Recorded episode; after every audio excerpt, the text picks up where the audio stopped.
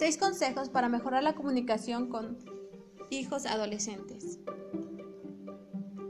Propongo una serie de puntos que nos permitirán sentar las bases de una mejor comunicación e interacción con ellos. 1. Desvínculo mi historia personal de la suya. Como padres, debemos ser capaces de desvincular nuestra historia personal de la de nuestro hijo adolescente, desvinculando lo que es nuestro de lo que es de él, evitando así hacerle cargar con una mochila de presión añadida. 2. Evito compararlo con los demás. Otro punto esencial.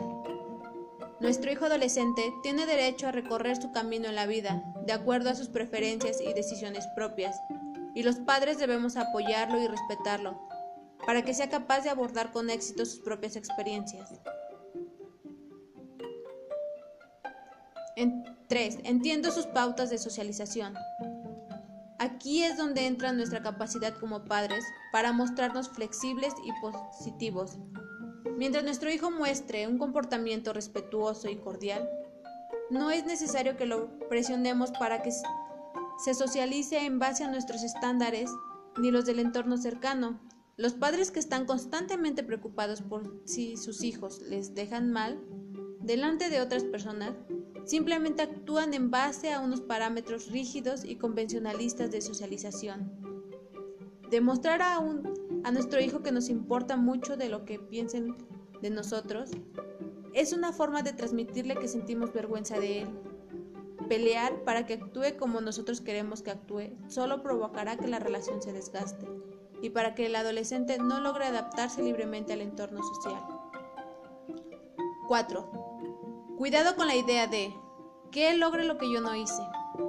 Nuestras expectativas personales con respecto a lo que queremos que nuestro hijo adolescente sea el futuro pueden ser muy limitantes para su desarrollo personal. Debemos entender cuáles son nuestras auténticas motivaciones respecto al futuro de nuestro hijo y a partir de ahí decidir cuán exigentes debemos ser con él. En cualquier caso, hay que evitar que recaiga sobre él peso de nuestras expectativas y deseos, nuestros deseos y reflexiones sobre lo que hemos conseguido en la vida o lo que queremos conseguir con personales e intransferibles. Y no es correcto que traslademos estos anhelos a nuestros hijos. Ellos deben recorrer su propio camino y luchar por sus objetivos. 5. Cada uno debe aprender de sus errores. La mayoría de padres no somos capaces de reconocer que nos sentimos validados y calificados a través de nuestros hijos. Y aunque cueste reconocerlo, es el primer paso para comprender muchas cosas y mejorar nuestra relación con ellos. Si nuestro hijo se equivoca, deberá asumir sus consecuencias. Aunque eso nos duela y nos sintamos en el deber de socorrerle, estaremos siempre ahí para darles el apoyo necesario. Pero los hijos necesitan que les otorguemos el espacio necesario para cometer estos errores que les van a permitir aprender, tomar conciencia sobre sus responsabilidades en la vida y a madurar. 6. Las emociones no deben boicotear.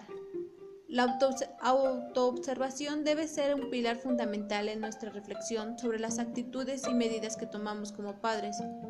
Debemos intentar ver un poco más allá de lo tangible e identificar nuestras emociones y sentimientos.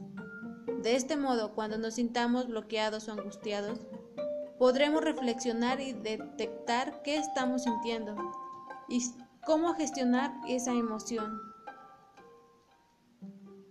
Espero que estos pequeños consejos y reflexiones puedan ser de utilidad a la hora de entender la adolescencia de nuestros hijos, como un proceso necesario para su desarrollo a otro nivel.